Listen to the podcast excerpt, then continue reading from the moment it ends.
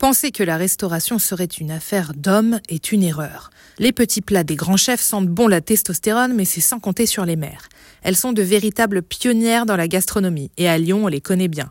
La mère Brasier, la mère Filiou ou encore la mère Richard. Elles ont contribué à faire briller la cuisine française et sont à l'origine de la renommée de la ville des Gaunes, connue pour être la capitale de la gastronomie. On les appelle les mères comme un doux surnom un peu campagnard à l'ancienne.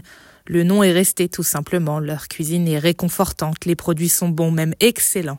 La cuisine des mères lyonnaises remonte au XIXe siècle.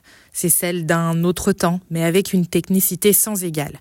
Chez les mères, on cuisine des produits du terroir et on les élève au rang de la gastronomie.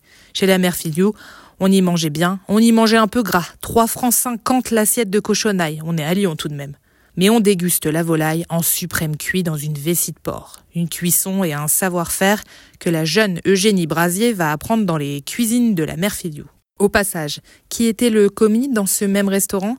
Un jeune cuisinier qui s'appelait Paul Bocuse. Et oui, la mère Filiou, c'est la mentor des mères et des pères aussi. Transmission du goût, transmission de l'excellence.